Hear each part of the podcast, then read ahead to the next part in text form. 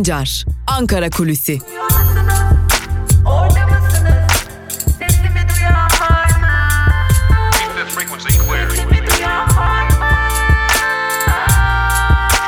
Özgürüz Radyo. Özgürüz Radyo. Özgürüz Radyo'dan ve Ankara Kulisi'nin ilk bölümünden merhaba değerli dinleyenler. Ben Altan Sancar. Bugün 26 Haziran Çarşamba. Bugün itibariyle Ankara'nın gündeminde neler var, konuşulanlar neler bunları aktarmak için hafta içi her gün olduğu gibi bugün de karşınızdayız. Programımıza öncelikle resmi programlarla başlayalım. Bugün neler var, beklenenler neler, açıklanan resmi işleyiş nasıl olacak onlara aktaralım öncelikle. Bugün Cumhurbaşkanı Erdoğan Cumhurbaşkanlığı sarayında Diyanet İşleri Başkanı Ali Erbaş ile görüşecek ve onun ardından da Esenboğa Havalimanı'ndan G20 zirvesine katılmak üzere Osaka'ya hareket edecek. Cumhuriyet Halk Partisi'nde ise bugün MYK toplantısı gerçekleştirilecek. MYK toplantısı CHP Genel Başkanı Kemal Kılıçdaroğlu başkanlığında CHP Genel Merkezi'nde toplanacak. Bu toplantının ardından Cumhuriyet Halk Partisi'nden bir açıklama gelmesi de bekleniyor. Dün salı günüydü CHP, İyi Parti ve AKP'nin grup toplantıları vardı. Onlar yapıldı. Bugün ise Milliyetçi Hareket Partisi'nin grup toplantısı gerçekleştirilecek. Türkiye Büyük Millet Meclisi'nde bu grup toplantısında da MHP lideri Devlet Bahçeli seçimlere dair belki de ilk değerlendirmesini yapmış olacak. Türkiye Büyük Millet Meclisi'nden bahsetmişken bugün mecliste genel kurulda ilkokula başlama yaşını 66 aydan 69 aya çıkaran düzenlemenin de bulunduğu kanun teklifi üzerine görüşmeler devam edecek. Kısacası Türkiye'de eğitim sistemini bir kez daha değiştirecek olan o düzenlemede bugün mecliste görüşülmeye devam edecek sevgili dinleyenler. Hulusi Akar bugün Milli Savunma Bakanı Hulusi Akar NATO Savunma Bakanları toplantısına katılacak. Bu da önemli bir şey. Çünkü NATO'dan da ardı ardına açıklamalar geliyor. S-400'ler F-35'lere ilişkin. S-400'lerin teslimatı yaklaşıyor. Temmuz ayı içerisinde Cumhurbaşkanı Erdoğan'ın ve Rusya'nın yaptığı açıklamalara göre teslimat başlayacak. Cumhurbaşkanı Erdoğan G20'de olacak Trump ile görüşecek. Hulusi Akar da NATO Savunma Bakanları toplantısına katılacak. Belki de S-400'lerin temasından önce, teslimatından önce son temaslar olacak ve sonrasında Temmuz ayı içerisinde S-400'lerin teslimatı başlayacak. ABD yaptırım konusunda çok ciddi bir noktada durmaya devam ediyor. İlerleyen günlerde bunun nelere yol açabileceği de belki de G20 toplantısında ve NATO Savunma Bakanları toplantısında biraz daha netleşmiş olacak. Bugün TÜİK ise 2018 yılı sinema ve tiyatro istatistiklerini açıklayacak. Ankara'da belirlenen programlar böyle en azından bir kısmı böyle programların. Peki Ankara'da neler konuşuluyor? Elbette İstanbul seçimleri ve yansımaları konuşulmaya devam ediliyor. AKP'deki özellikle kabinedeki revizyon beklentileri konuşulmaya devam ediyor. Aslında dün Cumhurbaşkanı Erdoğan da kesin bir dille revizyon olmayacak, değişiklik olmayacak diyemedi, demedi. Yapılması gerekiyorsa bizler yaparız ama bunu siparişle dışarıdan gelen telkinlerle yapmayız dedi. Bir takım değişiklikler bekleniyor. Aslında bu değişikliklerin Cumhurbaşkanı Erdoğan'ın liderlik, karizmatik liderliğini korumak için de yapılması gerektiği dile getiriliyor. Zaten yandaş medyada da bunu görüyoruz. Cumhurbaşkanı Erdoğan'ın seçimlerin, İstanbul seçimlerinin kaybedilmesinde herhangi bir kusurunun olmadığı, parti içerisindeki yanlış yönlendirmeler, parti içerisindeki yönetim eksiklikleri tarafından sonucun ortaya çıktı.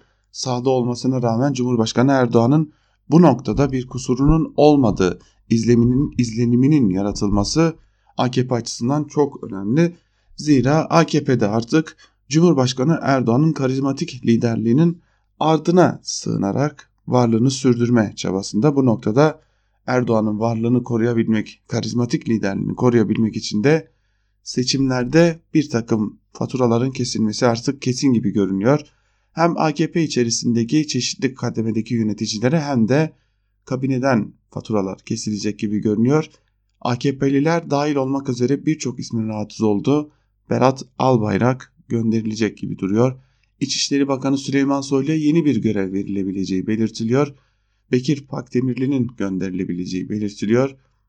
Yine Binali Yıldırım'ın saraya çekilebileceği Cumhurbaşkanlığı yardımcılığı ya da Cumhurbaşkanlığı danışmanlığına getirilebileceği belirtiliyor. Binali Yıldırım en iyi bildiğimi milletvekilliğini yapmaya devam edeceğim dese de bir görev beklediği de açık aslında. Tabi bir de muhalefetten adım adım yükselmeye başlayan tam da sistem değişikliğinin uygulamaya sokulduğu birinci yılda dillendirilmeye başlayan sistem değişikliğinden vazgeçelim, geçmişe dönelim, yeniden parlamenter sisteme dönelim çağrıları var ve bunun için muhalefet giderek adımlarını sıklaştıracak gibi de duruyor. Halkların Demokratik Partisi henüz tam seçim akşamı bu çağrıyı yapmıştı. Gelin yeni bir anayasa yapalım demişti. Bu çağrıya CHP lideri Kemal Kılıçdaroğlu da eklendi.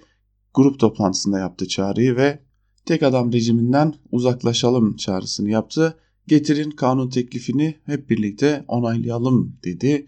Öyle görünüyor ki sistem tartışması çok büyük bir şekilde alevlenecek. Muhalefetin zaten bunu alevlendirmesi bekleniyordu.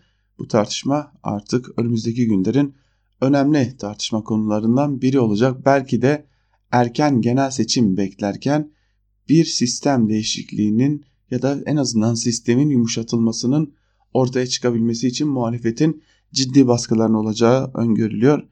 Tabi bu durum pek de AKP açısından kabul edilebilir bir durum olarak görülmüyor. Ancak Cumhurbaşkanı Erdoğan'ın da aslında sistemin varlığının bu şekilde olmasına memnun olmadığı biliniyor. %50 artı 1 oy oranının özellikle Cumhurbaşkanı Erdoğan'ı rahatsız ettiği bu oy oranının belki ilerleyen dönemlerde yakalanamayacağı belki ittifaklara daha fazla mecbur bırakıp bırakacağı izlenimi Cumhurbaşkanı Erdoğan'ı da rahatsız ediyor. Türkiye yeni bir sistem tartışmasının eşiğinde olabilir tüm bunlardan ötürü. Elbette farklı noktalardan belki AKP başka noktadan elbette ki muhalefet partileri yeniden parlamenter sisteme dönme noktasından bakacak ama yeni bir sistem değişikliğinin en, en azından sistemde küçük çaplı oynamaların yapılabileceği bir döneme de girebiliriz değerlendirmeleri yapılıyor Ankara'da. Elbette seçimin ardından yüzlerin güldüğü partiler de var. Başta Cumhuriyet Halk Partisi olmak üzere Kemal Kılıçdaroğlu uzun bir aradan sonra yüzü gülen lider arası, liderler arasında çünkü Kemal Kılıçdaroğlu'na özellikle 24 Haziran 2018 seçimlerinden sonra ciddi eleştiriler vardı Muharrem İnce ile birlikte. Şimdi ise Muharrem İnce'nin yolu açtı. Kemal Kılıçdaroğlu'nun da Ekrem İmamoğlu tercihiyle birlikte bu yolu güçlendirdiği ve bu tercihiyle birlikte Türkiye'de değişimin kapısını araladığı değerlendirmeleri yapılıyor. Yine yüzü gülen partiler arasında HDP bulunuyor. Uzun süredir HDP'de de çeşitli tartışmalar vardı. Özellikle çeşitli illerin kaybedilmesi noktasındaki tartışmalar Kürt seçmende ve HDP'de moral bozukluğuna yol açmıştı ancak Kürt seçmenin İstanbul'da tam anlamıyla konsolide olması ve Halkların Demokratik Partisi seçmeni olarak Ekrem İmamoğlu'na oy vermesi HDP'de de yüzleri güldürdü. HDP açısından da şu an şu an itibariyle iyi bir döneme giriş yapıldı ve HDP bu dönemi iyi değerlendirme planları yapıyor diyebiliriz. İyi Parti'de de yerel seçimlerde alınan kötü sonuçlar nedeniyle aslında İstanbul'da ortaya çıkan sonuçlara Meral Akşener'in biraz daha fazla sarıldığını sö- söylemek mümkün. Tam da bunun üzerinden 31 Mart'taki o sonuçların üstesinden gelinilmeye ve ileriye dönük parti içerisindeki o yapının korunmaya çalışıldığını da belirtebiliriz.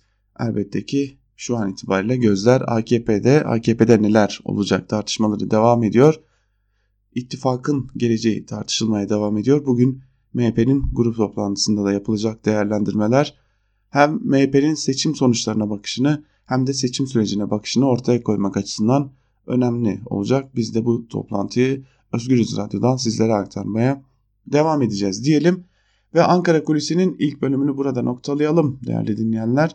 Biz şimdi kısa bir ara vereceğiz. Kısa aranın ardından Ankara Kulisi'nin ikinci bölümünde gazete manşetleri ve günün öne çıkan yorumlarıyla karşınızda olmaya devam edeceğiz. Kısa bir ara Özgür Radyo'dan ayrılmayın.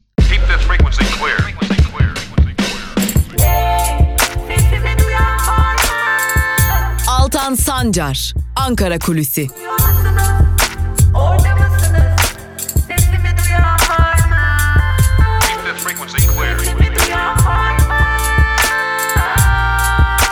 Özgürüz Radyo.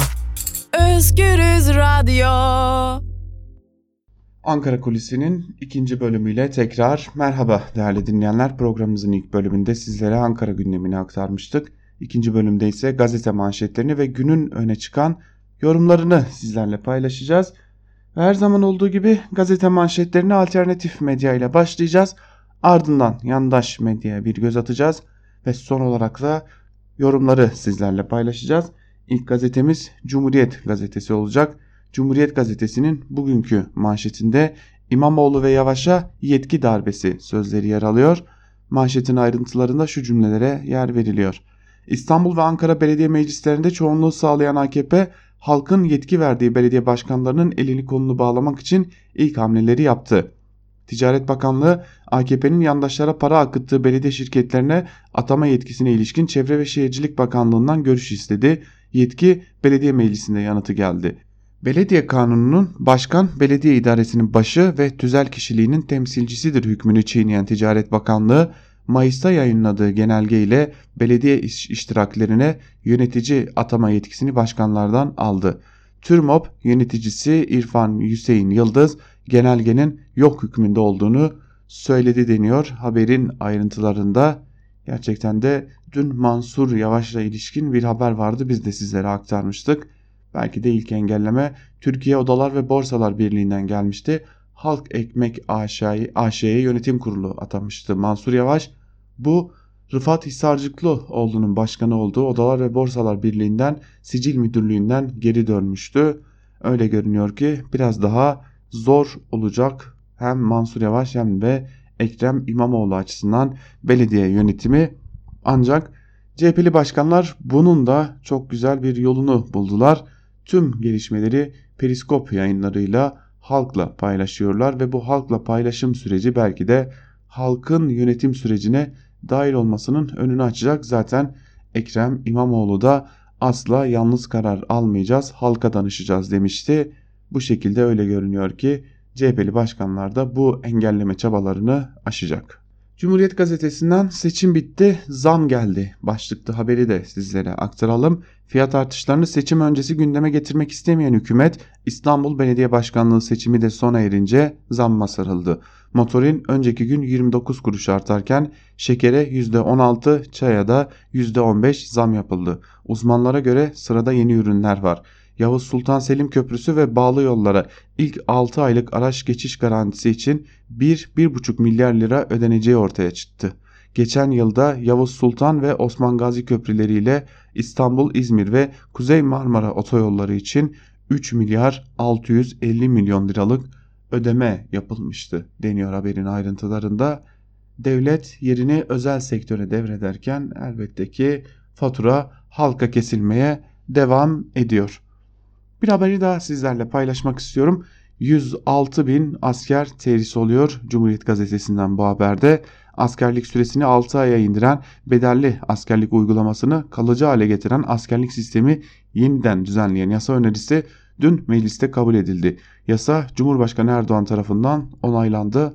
6 ayını tamamlayan 106 bin asker terhis olacak deniyor. Zaten Hulusi Akar da bu konuya ilişkin HDP hariç diğer partilerin liderleriyle de görüşmüştü. Ee, Ortada bir de eleştiri söz konusu. Bu Türkiye'nin güvenliği açısından zafiyet yaratır mı noktasında eleştiriler vardı. Bakalım ilerleyen günlerde bu konuya ilişkin olarak hangi görüşler, hangi noktalar ön plana çıkacak, yansımaları neler olacak? Cumhuriyet gazetesini kapatalım ve Cumhuriyet'in ardından Yeni Yaşam ile devam edelim. Yeni Yaşam gazetesi Demokrasi İttifakı ileriye taşınmalı manşetiyle çıkmış. Manşetin ayrıntılarında ise şu cümlelere yer veriliyor. Yerel seçimlerden önce Ankara'da bir grup aydın sol partilerle görüşerek Türkiye'de demokrasinin önünün yeniden açılması için seçime giderken tabandan ittifakın kurulmasını istemişti. HDP de stratejisini tabandan demokrasi ittifakı üzerine kurdu ve başarılı oldu. O görüşmelere katılan aydınlar Demokrasi İttifakı'nın başarısını gazetemize değerlendirdi. Eski Avrupa İnsan Hakları Mahkemesi yargıcı Türmen ittifakın güçlendirilerek genel seçimlere nasıl taşınması gerektiğini söyledi. Profesör Gençay Gürsoy da ittifakın sürdürülmesi için HDP'ye büyük görev düştüğünü belirterek HDP bağımsız kimliğini özenle koruyarak muhalefeti bir arada tutma konusunda gösterdiği sabrı ve kararlılığı sürdürmeli. HDP'nin onu yakından izleyen ve destekleyen demokratik kamuoyu ile bağını güçlendirmesi gerekiyor dedi. Profesör Baskın Oran ise Cumhurbaşkanı parti başkanlığını bırakmalı, parlamento tekrar devreye girmeli diye konuştu deniyor haberin ayrıntılarında.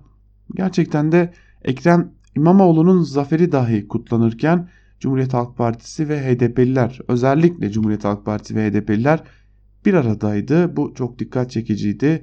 Aslında HDP ve CHP arasındaki oy geçişkenlikleri buna bazen emanet oy bazen karşılıklı destek deniyor ama bu oy geçişkenlikleri 7 Haziran'dan bu yana dikkat çekici bir şekilde devam ediyor. Bunun son örneğini de Ekrem İmamoğlu döneminde gördük. Sanırım bunun adı emanet oy değil artık karşılıklı bir taban ittifakı demek çok daha doğru olacak. Belki ilerleyen günlerde bu taban ittifakı biraz daha ileriye taşınacak. Aslında AKP'nin de en çok çekindiği noktalardan biri tabanda oluşturulan bu ittifak ki bu ittifak her defasında AKP'yi geriletiyor. Sanırım bu ittifak korunmaya biraz daha ileri taşınmaya devam ederse ciddi manada bir takım gelişmelere de kapı aralayacak gibi duruyor ki dün HDP'nin yaptığı yeni anayasa çıkışına Cumhuriyet Halk Partisi lideri Kemal Kılıçdaroğlu'ndan da benzer bir açıklamayla destek gelmişti. Bu da bu ittifakın geleceği açısından önemli bir işaret. Yeni yaşamın ardından Evrensel ile devam edelim. Evrensel Gazetesi seçim bitti, zam yağmuru başladı manşetiyle çıkmış bugün ve manşetin ayrıntılarında şunlara yer veriliyor. İstanbul seçimlerinin tamamlanmasının ardından zamlar sıraya girdi. Önceki gün motorinin litre fiyatına gelen 22 kuruş zamdan sonra dün kuru çaya %15, şekere %16 zam geldi. Evrensele konuşan iktisat profesörü Hayri Kozanoğlu seçim sürecinin de geride kaldığını varsayarak birbiri ardına zamlar gelecek. Bu dar gelirli emekçi yurttaşlar açısından hayat şartlarının çok daha kötüleşmesi gibi ciddi bir sosyal sorun anlamına geliyor demiş. Profesör Hayri Kozanoğlu da bir yandan da S-400 krizi dövizin daha fazla yükselmesi ihtimali, faizleri indirin baskısı Merkez Bankası'na, enflasyonun yüksekliği gerçekten de çok yönlü bir çıkmaz içerisinde gibi görünüyor Türkiye. Bu arada bir hatırlatma yapalım, bir düzeltme yapalım daha doğrusu.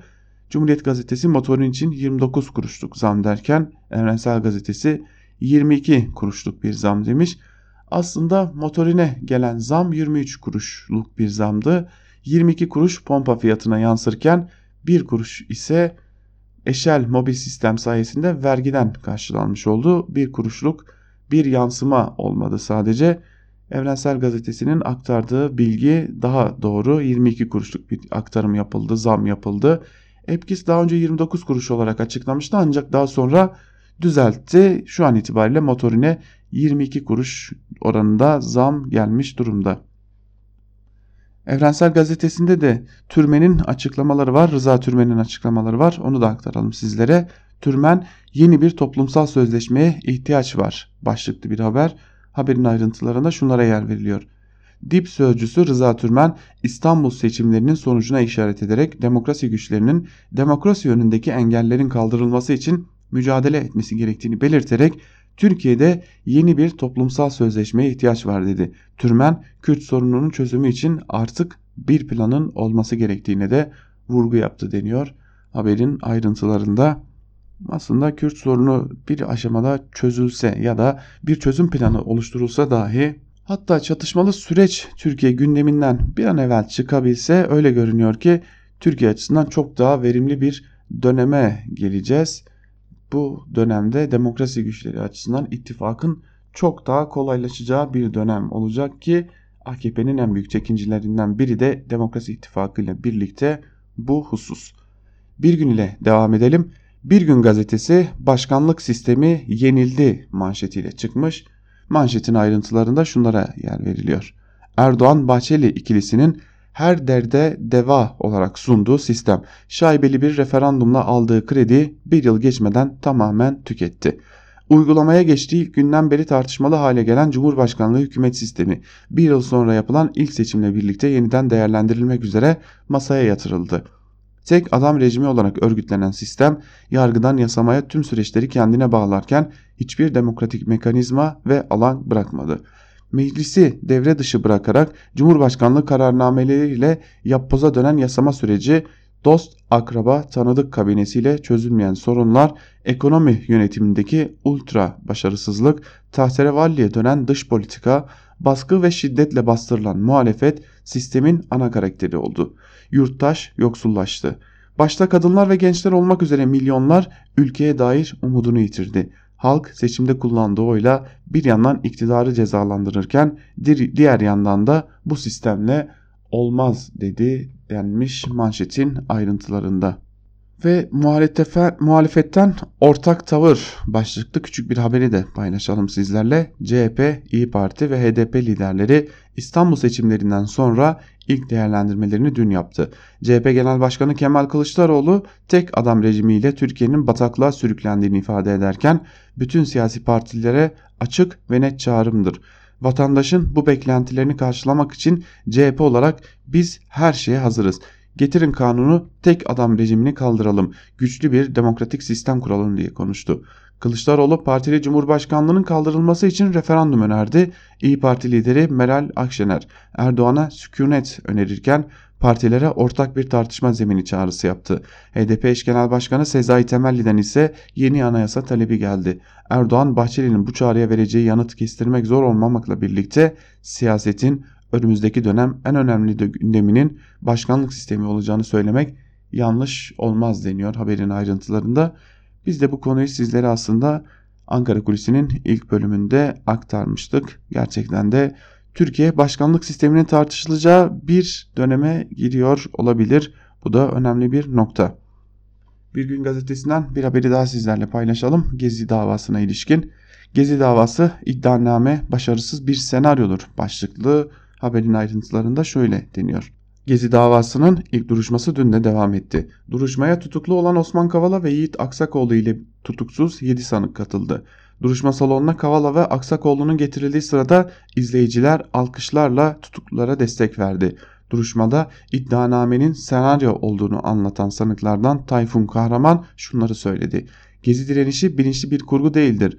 10 milyon insana ne para yeter ne de organizasyon. İddianame başarısız bir senaryodur. Duruşmanın sonunda Aksakoğlu tahliye edilirken Kavala'nın tutukluluğuna devam kararı verildi denmiş. Haberin ayrıntılarında bugün Osman Kavala'nın 603. tutukluluk günü bunu da hatırlatmış olalım. Ve Bir Gün gazetesinin ardından Karar gazetesine geçelim. Karar gazetesinin manşetinde ise muhasebe zamanı sözleri yer alıyor. Manşetin ayrıntılarını da aktaralım sizlere. Siyasetin gelenekselleşen kodlarını kıran İstanbul seçimleri sonrası partiler yeni denklemde izleyecekleri yol haritasını belirliyor. En büyük dönüşüm beklentisinin oluştuğu AKP'de sandık muhasebesinin sinyalini Erdoğan verdi. Yanlışlıkları gidermenin yollarını arayacağız, gereken adımları atacağız. CHP adayı Ekrem İmamoğlu'nu bir kez daha tebrik ediyorum. İstanbul halkının kararının başımızın üstünde yeri var. Bizim siyaset anlayışımızda millete küsmek, hele hele milleti suçlamak yok. 31 Mart'ta 23 Haziran'da millete kendimizi neden anlatamadığımızın muhasebesini yapacağız. Kabine revizyonu gerekiyorsa biz yaparız. Siparişle bu işler olmaz. Dışarıdan dayatmayla kabine değişikliği yapılmaz. Bu sözler Cumhurbaşkanı Erdoğan'a ait. Bu sözlerin ardından hem bir kabine revizyonu hem de AKP içerisindeki yönetim kadrosunda bir revizyon beklentisi giderek güçlenmiş durumda. Dün AKP Genel Başkanı Cumhurbaşkanı Erdoğan'ın grup toplantısında yaptığı ve grup toplantısının ardından da gazetecilerin sorularını yanıtlarken yaptığı açıklamalarla bu beklenti giderek büyüdü. Karar Gazetesi'nin ardından Sözcü ile devam edelim. Sözcü gazetesinin bugünkü manşetinde ise BK BK dediler Taka'ya binip İmralı'ya gittiler sözleri yer alıyor. Meral Akşener seçime iki gün kala terörist başından mektup getirip HDP'li seçmeni etkilemeye çalışan iktidara zehir zemberek çıkıştı işte sözleri. 23 Haziran bizzat Türk milletinin zaferidir. Bize attıkları bütün iftiralar boşa çıktı. Bir belediye başkanlığı uğruna teröristin ayağına gittiler. Beka beka dediler. Takaya binip İmralı'ya gittiler. 23 Haziran bu aymazlığa tokattır. Akşener ekonomi Game of Thrones'un yani taht oyunları dizisinin efsane repliği olan Winter is coming. Kış geliyor sözüyle eleştirdi. Bıçak gemiye dayandı artık kış geliyor. Winter is coming dedi diye de haberin ayrıntılarını aktarmış olalım. Sözcü gazetesinden Ekrem İmamoğlu'nun mal varlığına dair bir haber var. Onu da sizlerle paylaşalım. Mal varlığını açıkladı deniyor haberin başlığında. İstanbul CHP'li belediye başkanı Ekrem İmamoğlu seçimden önce mal varlığını açıklayacağı sözünü vermişti. Dün sözünü tuttu. Mal varlığı listesinde İmamoğlu'nun yanı sıra eşi ve kendi babasına ait serveti kalem kalem sıralandı. İmamoğlu'nun toplam mal varlığı 4.6 milyon, eşi Dilek Hanım'ın ise 2.9 milyon lira şeklinde haberin ayrıntılarına yer verilmiş. Tabi burada önemli bir ayrıntı var.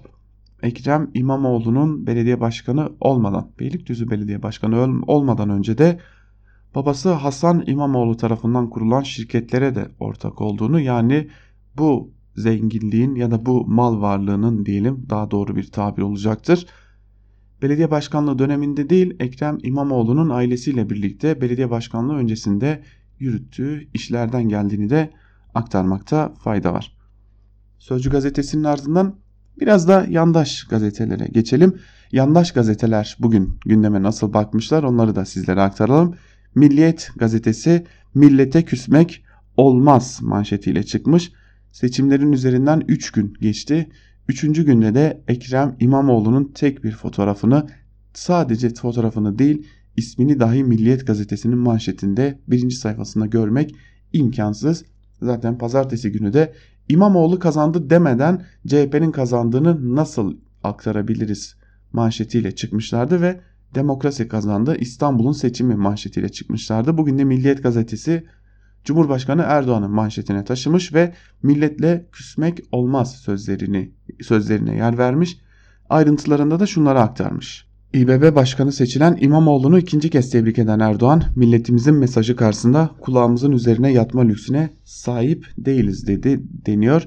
Manşetin bir bölümünde ayrıntılarının bir bölümünde ve Cumhurbaşkanı Erdoğan'ın içeriye dönük aslında o eleştirilere karşı ne yapacağına dair de verdiği mesaj aktarılmış. Hürriyet ile devam edelim. Hürriyet gazetesi de bir tuhaf böbrek davası manşetiyle çıkmış bugün. Adeta bölge eki gibi çıkmaya da devam ediyor. Demirören ait, Demirören'e ait gazeteler böbreğini internetten sattığını, paranın yarısını tahsil edemediğini öne süren Umut Çorbacıoğlu'nun açtığı davada ilginç gelişmeler yaşandı. Çorbacıoğlu'nun bundan 6 yıl önce savcılığa başvurarak internet üzerinden böbreğini 40 bin TL'ye Yaşar Özdemir'e sattığını ancak bu paranın 20 bin TL'sini alamadığını bildirdi. Çorbacıoğlu operasyon için kendi fotoğrafıyla sahte bir kimlik hazırlandığını ve böbreğin Yaşar Özdemir'e bu şekilde nakledildiğini anlattı. Mahkeme Çorbacıoğlu, Yaşar Özdemir ve nakilde kimliği kullanılan kardeşi Emre Özdemir'e evrakta, evrakta sahtecilikten 1 yıl 8'er ay hapis cezası verdi. Ayrıca Özdemir kardeşlere organ ticaretinden 4 yıl 2'şer ay hapis çıktı. Ancak Yargıtay Yaşar Özdemir'e organ naklinin şart olup olmadığı araştırılmamış diyerek kararı bozdu deniyor haberin ayrıntılarında. Tabi muhtemelen bu böbrek satma kararı ekonomik sıkıntılardan yaşanmıştır ama Hürriyet gazetesinde o ekonomik sıkıntıları dile getirme cesareti muhtemelen yoktur. Star gazetesine geçelim. Star gazetesinin bugünkü manşetinde ise Cumhurbaşkanı Erdoğan yer alıyor. Milletin mesajını görmezden gelemeyiz sözleri var. Cumhurbaşkanı Erdoğan'ın sözleri bunlar. Başkan Erdoğan 23 Haziran seçimi sonuçlarını değerlendirdi. Mesaj alındı, gereği yapılacak dedi. Milletimizin verdiği mesajları görmezden gelerek kulağımızın üzerine yatma lüksüne sahip değiliz. Bu sözler Cumhurbaşkanı Erdoğan'a ait. Bugün ağırlıkla bu sözleri yandaş gazetelerin manşetlerinde görüyoruz. Çünkü sanırım AKP'li seçmene bir mesaj veriliyor. AKP mesajınızı aldı, bunun üzerinde çalışıyor mesajı gazeteler üzerinden de ulaştırılıyor. Star gazetesinden bir habere bakalım yine. 100 yılın ihanetinde her şey İsrail için başlıklı bir haber ve şöyle deniyor haberin ayrıntılarında. Filistin'e dayatılan sözde barış planının ekonomik çalıştay başlarken ihanet projesinin mimarı Kaşner, önceliğimiz İsrail'in güvenliği itirafı yaptı. Bahreyn'deki Manama çalıştayına katılan Trump'ın danışmanı Kaşner, anlaşmanın iki devletli çözümü öngörmediğini söyledi. Bizim için öncelik İsrail'in güvenliği dedi. Kaşner'ın rüşvet gibi vaatlerini ise Hamas lideri İsmail Haniye bu bir işgal planıdır. Filistin satılacak bir meta değildir sözleriyle tepki gösterdi deniyor.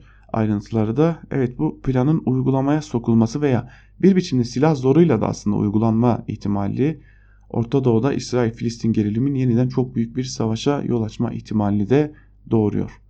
Sabah ile devam edelim. Sabah gazetesi kesintisiz icraat dönemine girdik manşetiyle çıkmış. Biz bu manşeti aslında 31 Mart sabahı da hatırlıyorduk. 31 Mart'tan sonra da bu manşet atılmıştı ve bir anda kendimizi İstanbul seçimlerinin içerisinde bulmuştuk. Bugün yine bu manşet var. Bakalım ayrıntılarında nelere yer verilmiş. Başkan Erdoğan, şimdi önümüzde Cumhurbaşkanlığı ve meclis için 4, belediyeler için 5 yıllık kesintisiz icraat dönemi bulunuyor. İstanbul halkının verdiği kararın başımızın üstünde yeri var. Bizim için asıl önemli olan milli iradenin en sağlıklı şekilde tecelli etmesi. Bizim siyaset anlayışımızda millete küsmek ve milleti suçlamak asla yok. Millet 31 Mart ve 23 Haziran'da iradesiyle AKP ve MHP'ye durmak yok yola devam dedi. Faizi düşürmeye, enflasyonu tek haneye indirmeye çalışıyoruz. Sinyalleri gelmeye başlandı. Cumhurbaşkanı Erdoğan'ın açıklamaların bir kısmı da böyleydi. AKP'li seçmendeki moral bozukluğunu da önlemeye çalışan manşetleri de görebiliyoruz yandaş gazetelerde. Gerçekten de o dağılmanın önüne geçebilmek amacı güdülüyor. Akşam gazetesine bakalım. Akşam gazetesine milletin mesajını gördük manşetiyle çıkmış. Diğer yandaş gazetelerde olduğu gibi Başkan Erdoğan İstanbul seçimini değerlendirdi. Milletin verdiği mesajları görmezden gelme lüksüne sahip değiliz deniyor. Manşetin ayrıntılarında yine Cumhurbaşkanı Erdoğan'ın açıklamaları aktarılmış. Yeni Şafak da herkese öyle. Yeni Şafak'ta millete küsmek olmaz manşetiyle çıkmış ve manşetin ayrıntılarında şunlara aktarıyor. Cumhurbaşkanı Erdoğan hem 31 Mart'ın hem de 23 Haziran'ın muhasebesini yapacaklarını belirterek bizim siyaset anlayışımızda millete küsmek, millete darılmak, hele hele milleti suçlamak asla ve asla yoktur. Nerelerde eksiklik, kopukluk, yanlışlık olduğunu tespit ederek bunları gidermenin yollarını arayacağız dedi diye de Cumhurbaşkanı Erdoğan'ın o sözlerini aktarmışlar. Yeni Şafak gazetesi Gezi direnişi davasını nasıl görmüş? Esas mesele o bence. Günün önemli haberi Yeni Şafak'tan o. Bütün Avrupa duruşma salonunda başlıklı bir haber. Gezi boyunca eylemleri teşvik edip yönlendiren Avrupalılar Osman Kavala'nın yargılandığı mahkemeyi de mesken edindi. Davanın dün görülen ikinci duruşmasına Hollanda ve İsviçre başkonsoloslukları, ABD, Almanya, Norveç baş, başkonsolosluğu yetkilileri, İngiltere'den baro temsilcisiyle Avrupa Parlamentosu görevlileri de katıldı deniyor. Haberin ayrıntılarında gerçekten de bu dönem sona erdiğinde masum insanlar hakkında böylesi haberler yapanların o haberleri nasıl yiyip yutacaklarını çok merak ediyorum. Çünkü bu haberlerin gerçekten de hesabını verecekleri günler çok yakın. Bu kadar basit bir şekilde insanlara hedef gösteren, mahkum eden bu haberler gün gelecek hesabı vermek zorunda kalacaklar adalet karşısında. Akit'e geçelim. Akit başkanlıkta dolu dolu bir yıl manşetiyle çıkmış. Bakalım Akit o dolu dolu bir yılı nasıl özetlemiş. 24 Haziran 2018'de 26 milyon 330 bin 823 seçmenin oyuyla doğrudan seçilerek yeni hükümet sisteminin ilk başkanı olan Erdoğan bir yıldaki performansıyla göz doldurdu. Erdoğan bir yıllık başkanlık sürecinde 21 yurt dışı ziyareti gerçekleştirdi, onlarca liderle görüştü ve birçok önemli projenin açılışını yaptı deniyor haberin ayrıntılarında. Biz de acaba nasıl doldurdular diye merak ediyorduk haberin içeriğini. Gerçekten de liderlerle görüşme, yurt dışı ziyaretleri ve proje açılışları varmış sadece. Akit gazetesi bile içeriği dolduramamış sadece bunlarla yetinmiş. Biz de Akit ile birlikte gazete manşetlerini burada noktalayalım ve gazete manşetlerinin ardından bir de günün öne çıkan yorumlarına göz atalım. Günün öne çıkan yorumlarında kimler var ve köşe yazarları seçimlerin ardından süreci nasıl yorumlamışlar? Hem onları sizlerle paylaşalım hem de Türkiye'nin gündeminde neler var onları aktarmış olalım. Yeni Şafak'tan İbrahim Karagül ile başlayalım. İbrahim Karagül, Ekrem İmamoğlu için proje demekten geri durmayan bir yazardı. Bugün köşesinde neler söylemiş onu ona bakalım. Karagül yine uzun bir başlık hazırlamış. Organize eleştiri hastalıklı müdahale biçimine dönüştü. Destek vereni küçümse, kibirli bir dille ayar ver. Onlar Erdoğan'a düşman biliyoruz. Peki siz neden düşmansınız? Asıl vesayet zihinlerimizde deniyor yazısı, yazısının başlığında ve o başlığın ayrıntılarında şunlar aktarılıyor. AKP İstanbul Büyükşehir Belediye Başkanlığı seçimini kaybedince bütün Avrupa ve Arap medyası ABD basını sevinç çığlıkları atıyor. Erdoğan'dan intikam aldık sonu geldi söylemleri daha güçlü bir dille dile getiriliyor. İşte şimdi Türkiye'nin direncini kırdık düşünce ve söylemleri öne çıktı. Bundan sonra bütün girişimlerini bunun üzerine kuracaklar. İBB seçimi kaybedilince herkes AKP'ye Erdoğan'a ayar vermeye başlıyor. Kendisini, ailesini, çevresini ona destek verenleri suçluyor. Kendisini yalnızlaştırmaya dönük küresel kampanyanın iz düşümü içeride de aynen servis ediliyor. Erdoğan'a yakın durmayı, destek vermeyi suç gibi algılatmaya dönük psikolojik bir operasyon yürütülüyor. Onun mücadele ettiği milli eksenin güç kazanması için mücadele edenleri ayıplamaya, küçük düşürmeye dönük bir propaganda programı anında harekete geçiriliyor eleştiren tepki gösteren herkesin kesin bir gerekçesi var. Ama bakıyorum en ağır eleştirileri yapanlar bu mücadeleyi terk edenler oluyor. Kibirli, tepeden bakan, küçümseyici bir dil ile ekranlarda, sosyal medyada, köşelerde ahkam kesiliyor. Ben neyim, ne yapıyorum, ne kadar varım diye bir soruyu bir kez bile kendilerine sormuyor. Erdoğan yönetiminin en çok nasiplenen ve bunu kaybedenler en ağır sözleri söylüyor. Gerçekleri tamamen kişisel beklentilerle alakalı. Bunlar bize bir şey anlatıyor mu? En acı tarafı aslında Türkiye'nin büyük mücadelesini omuzlayacak olanların arasında durup da kurşunu içeriden atmak, saldırıyı evin içinden yapmaktır. Tarih bize bir daha aynı basiretsizliği göstermez diye umarken içeriden müdahalenin aslında bir dışarıdan müdahale olduğunu bir kez daha görmeye başladık. Bunlar bize bir şey anlatmıyor mu demiş Karagül yazısının bir bölümünde. Öyle görünüyor ki AKP'ye yakın yazarların AKP'yi eleştiren ve sonucu neden böyle oldu diye soran yazılarına atıfta bulunmuş ve içeriden kurşun sıkanlar olarak değerlendirmiş bu yazıları. O zaman biz de buna benzer bir yazıyla devam edelim. İçeriden bir yazıyla devam edelim. Cem Küçük kamyon duvara nasıl çarptı başlıklı bir yazı kaleme almış ve yazısının bir bölümünde şunları kaydetmiş. Çok üzgünüm ama yaşanan bu ezimet sürpriz mi derseniz hayır değil. Maalesef her şey göstere göstere oldu. Bu kamyon duvara göz göre göre çarptı. 31 Mayıs 2019 tarihinde bu köşede aydın mesuliyetimin gereğini yerine getirerek 23 Haziran sürecinde akıl yoluna dönmeliyiz diye bir yazı yazdım. Lütfen o yazımı yeniden yeniden okuyun. Aslında görünen köy kılavuz istemiyordu. Hem AKP hem de bizim taraf medyası akıl yoluna dönmedik ve kör gözlerle milletle inatlaşmaya devam ederek 23 Haziran hizmetini yaşadık. O yazıda işaret ettiğim gülünç ve zekasız kara propaganda yöntemlerine tam gaz devam edildi. Başkan Erdoğan'ın oyunu artıran Gülenist ve Kemalist medyanın diploma bir kopyasını da hiç çekilmeden bizim tarafın medyası yaptı ve Ekrem İmamoğlu'nun ekmeğine yağ sürüldü. Geçmişte önce askeri vesayet medyası sonra FETÖ medyasının yaptığına benzer akılsızlıkta kara propaganda yayınlarının ters tepeceğini hep yazdım ama bu gerçeklerle kulak kabartan olmadı. Bu süreçte bizim taraf medyası mahalle kavgalarında eline ne geçerse karşı tarafa atan bir çocuk amatörlüğündeydi ve neticede hezimet oldu demiş. Cem Küçük de yazısının bir bölümünde zira şu an itibariyle İbrahim Karagül'e göre öyle görünüyor ki içeriden kurşun sıkanlar arasında yer alıyor Cem Küçük'te. Akif Beki ile devam edelim. Karar Gazetesi'nden tebrikler güzel de kim kazandı başlıklı bir yazı kaleme almış. Şimdi az önce aktardığımız yandaşları da ilgilendiren bir yazı bu. Onu paylaşalım sizlerle. 23 Haziran gecesi Twitter mesajıyla seçimi kazanan Ekrem İmamoğlu'nu tebrik ediyorum demişti Cumhurbaşkanı Erdoğan. Dün AKP grubuna haftalık konuşmasında bu kez CHP adayı Ekrem İmamoğlu'nu tebrik etti. İktidar medyasının seçimden sonraki ilk manşetlerinde ise galip gizliydi. Galibiyet eyleminin faili meçhul bırakılmıştı. Üç kalıpta başlık kullanmışlardı. Ya demokrasi kazandı ya demokrasi zaferi ya da İstanbul seçimini yaptı şeklindeydi. Kazananlar arasında ne İmamoğlu'nun adı geçiyordu ne CHP'nin. Ne zafer Millet İttifakı'na mal ediliyordu. 31 Mart'tan önce İmamoğlu Zillet İttifakı'nın adayıydı. Fakat o kampanyada adıyla sanıyla anılırken 31 Mart'tan sonra artık adı ağza alınmıyor. Rakip adaydan sadece CHP adayı olarak bahsediliyordu. Strateji değişikliğine gidilerek arkasındaki ittifakı saklamaya ve unutturmaya oynanmıştı.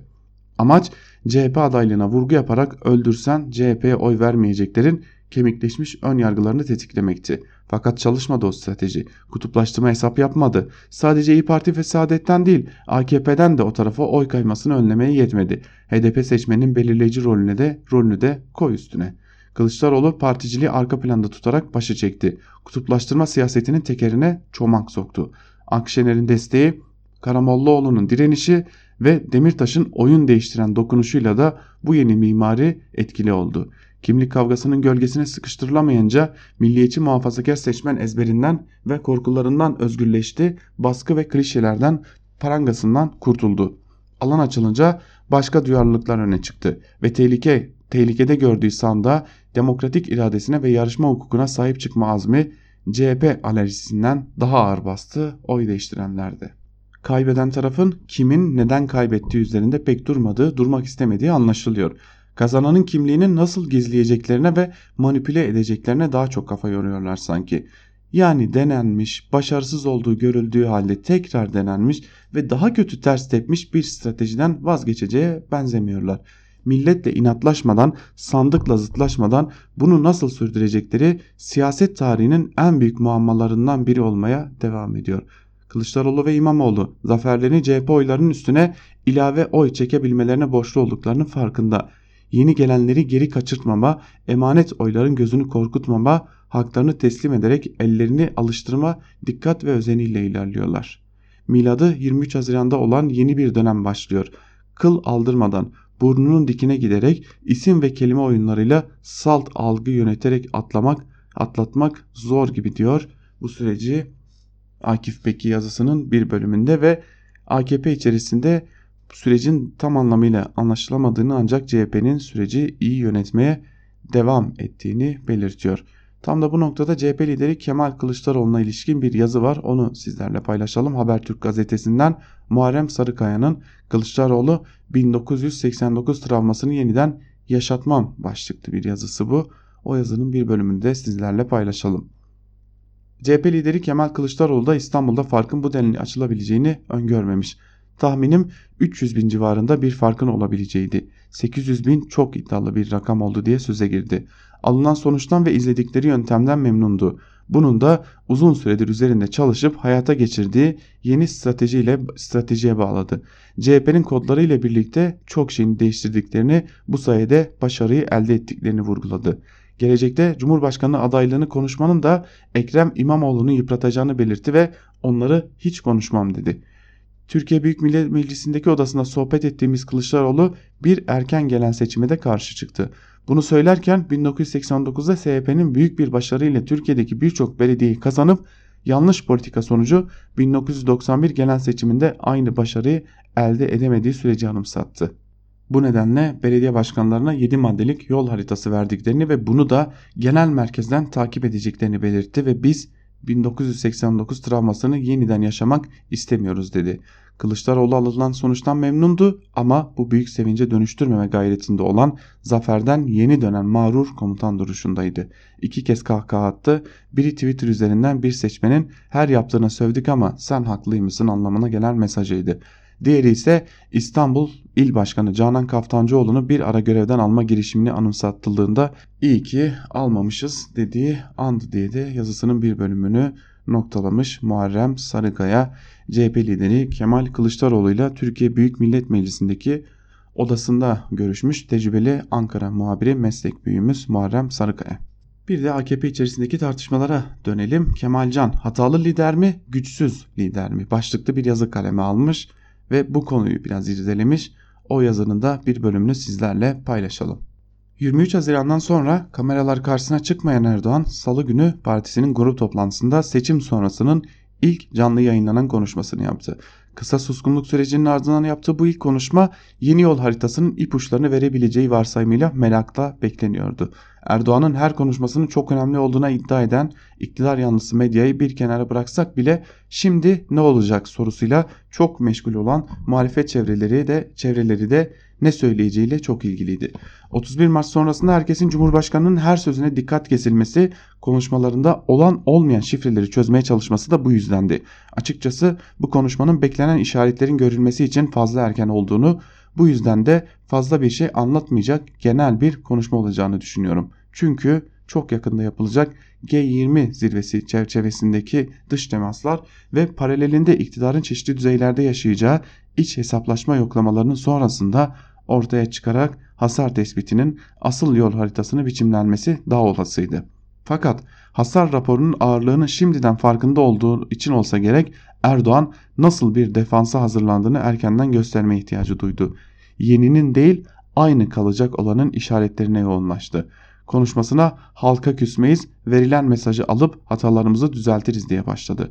Kampanya sırasında adını anmadığı İmamoğlu'nu tebrik etti ve merkezi yönetimin İstanbul'a hizmetinde bir duraksama olmayacağını söyledi. Ama konuşmasının devam eden kısmında ne ders çıkartmış bir siyasetçi ne düzelteceğini söylediğini hatalardan ne anladığını gösteren bir lider izledik. Halka küsmem derken muhalefet liderleri üzerinden ifade ediyor gibi görünse de yaptıkları hizmetlerin yeterli takdiri görmediğini söyleyerek nankörlük imasını tekrar etti.'' Hatta daha önce mitinglerde yaptığı gibi dev ekranlardan ideal sadık taraftarı gösteren görüntüler yayınlandı. Sandık sonucuna video mesajla karşılık vermeyi denedi. Hataları düzeltme bahanesinden de başkalarının söyledikleriyle değil kendi tanımlarıyla hareket edecek güce sahip olduklarının altını çizdi. Beklenen hatta geciken kabine değişikliği için grup toplantısından sonra soru soran gazetecilere dışarıdan çok baskı gelirse bunu bile yapmayacaklarını söyledi. Yaşananlara ve önlerine gelecek sorunlara dair kurulan kronoloji ve nedensellik bağı akıl yürütme biçiminde önemli bir değişiklik olmayacağını, sırf başkası söyledi diye hatada ısrar edebileceğini söylemekte, siyasi kibirden pek geri gidilmeyeceğini gösteriyor. Durumu algılamakta buna karşı siyaset kurmada bir yenilik olmadığı gibi berbat iletişim stratejisi dahil çoğu şeyin aynen devam edeceği anlaşılıyor demiş Kemal Can da yazısının bir bölümünde ve AKP'nin hatalarda ısrarcı olmaya devam edeceğini vurgulamış oluyor. Evrensel Gazetesi'nden Fatih Polat ile devam edelim. Yenilgiyi Pelikan ile açıklamak neyi ne kadar açıklar başlıklı bir yazı kalemi almış ve yazısının bir bölümünde şunları aktarıyor Fatih Polat'ta. İktidar medyası yazarları arasında pelikancıların 23 Haziran'da yaşanan hezimetin temel sorumlusu olduğunu öne sürenler var. Babacan'ın yeni parti için düğmeye bastığı ve Gül'ün de kendisini desteklediğine yansıyan iddialar arasında. İktidar cenahında dile getirilen ve kimi zaman iktidarı eleştiren çevrelerce de farklı bağlamlarda olsa zikredilen bu iddialar AKP'nin yaşadığı yenilgi tüm unsurlarıyla birlikte açıklamaya yeter mi? Önce şuradan başlayalım. Erdoğan'ın şu anki koltuğuna yürüyüşünde Davutoğlu'nun başbakanlık koltuğundan indirildiği süreç Pelikan çevresinin kuvvetli bir kampanya ile sahne aldığı süreçti. Ne var ki sonucun Pelikan çevresinin istediği gibi olması bu eylemi dahi tek başına onun açıklamaya yetmez. Öncelikle Ahmet Bey ile olmadı ifadesiyle de hatırlayacağımız gibi Erdoğan'ın tercihi Yıldırım gibi kendi yürüyüşüne kolay da, kolay dahil edeceği bir siyasi figürdü. Pelikan o süreçte bu dalganın üzerinde sörf yaparak etki etmeye çalıştı. Ancak Davutoğlu da belli bir aradan sonra ortaya çıkıp ileri sürdüğü tezlerle Pelikan çevresini cepheden hedef alırken Erdoğan'a daha ölçülü eleştiriler yönetmeyi tercih etti. 31 Mart sonraki iktidar tercihini belirleyen faktörlerin neler olabileceğiyle devam edelim. Pelikan çevresine ek olarak hem Soylu çevresi hem de Erdoğan'ın kendisi siyasette hazım yeteneğiyle tanıdığımız simalar değil. 31 Mart'a giden süreçte bunu saygı, sayısız göstergeyle gördük. Dolayısıyla 31 Mart akşamı Erdoğan'ın yaptığı o açıklama üzerine analiz inşa ederken bu gerçekliği unutmamak gerekiyor. İktidar medyası içinde de 23 Haziran yenilgesini sadece Perikan'ın marifetiyle değil de çok faktörlü hatalar zincirinin devamı olarak okuyanlar var. Böyle bakanlar gerçeğe daha fazla yaklaşıyorlar. Peki 23 Haziran'dan sonra ortaya çıkan zemin kendileri açısından elverişli olsa dahi Babacan ve çevresinin ya da farklı renklerdeki AKP muhaliflerinin Erdoğan'ı hızlı bir biçimde yerinden edecek kadar açık ve etkili bir pozisyon almaları beklenebilir mi? Kesinlikle hayır. Şu an ciddi bir yenilgi yaşanmış olsa dahi Erdoğan'ın teşkilata hakim bir pozisyonda olması AKP geleneğinden gelen muhaliflerin yapacakları hesaplar içinde atlayamayacakları bir gerçek olarak duruyor. Tüm bunlarla birlikte iktidarın durduğu zemin yeni şoklarla onu yeniden sarsacak bir fay dönüşmüş durumda. Erdoğan'ın 23 Haziran ardından iktidar gazetelerine verdiği tam sayfa ilanlarda milli iradenin emrinde olacağız vurgusu yapması ve yine 23 Haziran'dan sonraki ilk grup toplantısında sandıktan çıkan sonuca ilişkin olarak muhasebesini yapacağı sözleri ise sandıktan çıkan farkın gücünden kaynaklanıyor. Bir süre sonra o muhasebenin ne anlama geldiğini daha net göreceğiz diyor Fatih Polat da yazısının bir bölümünde. Ve son olarak G20 zirvesine dair bir yazıyla bitirelim programımızı. G20'ye doğru dünya ekonomisi başlıklı Hayri Kozanoğlu'nun Bir Gün gazetesinden yazısını aktaralım sizlere. Tüm dünya nefesini tutmuş 28-29 Haziran'da G20 zirvesi dolayısıyla Japonya'nın Osaka kentinde ABD Başkanı ile Çin Başkanı arasındaki görüşmeyi bekliyor.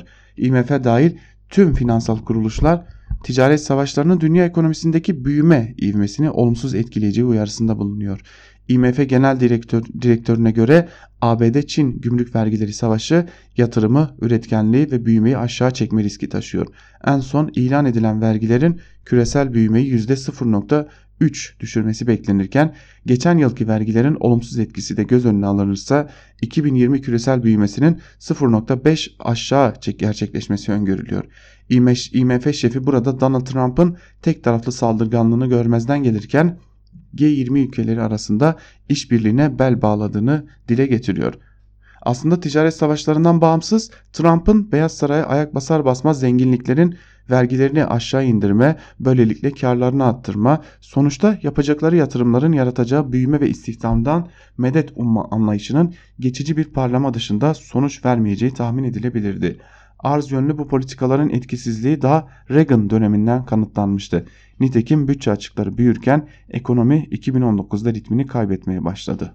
Gel gelelim normal konjonktür dalgalanmaları temelinde dünya ekonomisi 6 yılla 10 yıl arası bir dönemde krize girer. Yukarıda saydığımız tüm riskler, dikkat çektiğimiz tüm göstergeler 2019'da küresel ekonomide işlerin sarpa sardığına işaret ediyor. İşte Osaka zirvesi bu korku ve endişelerin gölgesinde toplanıyor. Başta Trump hiçbir liderin kapitalizmde zaten kötüye giden işleri daha da berbatlaştırmaya hakkı bulunmuyor. Osaka zirvesi bu korku ve endişelerin gölgesinde toplanıyor demiş Hayri Kozanoğlu da yazısının bir bölümünde ve dünya ekonomisi kötüye giderken toplanan G20 zirvesinin öneminin de bu yönlü olduğuna işaret etmiş değerli dinleyenler. Biz de Hayri Kozanoğlu'nun bu yazısıyla birlikte Ankara Kulisi'nin ikinci bölümünü de burada noktalayalım ve hatırlatalım hemen ardımızdan eşkelen yayın yönetmenimiz Can Dündar sizlerle olacak. Özgür Yorum'la Özgürüz Radyo'da sizlerle olacak sevgili dinleyenler. Bugün yine saat 12 bültenimizin hemen ardından Ayşe Hür'le tarihin öteki yüzü sizlerle olacak. Yine Canberk Benli'nin hazırlayıp sunduğu Gümüş Perde programı saat 14 bültenimizin hemen ardından siz değerli dinleyicilerimizle buluşacak. Ve saat 17 bültenimizin hemen ardından ise Onur Öncü'nün hazırlayıp sunduğu Çağlayan Meydanı sizlerle olacak sevgili dinleyenler.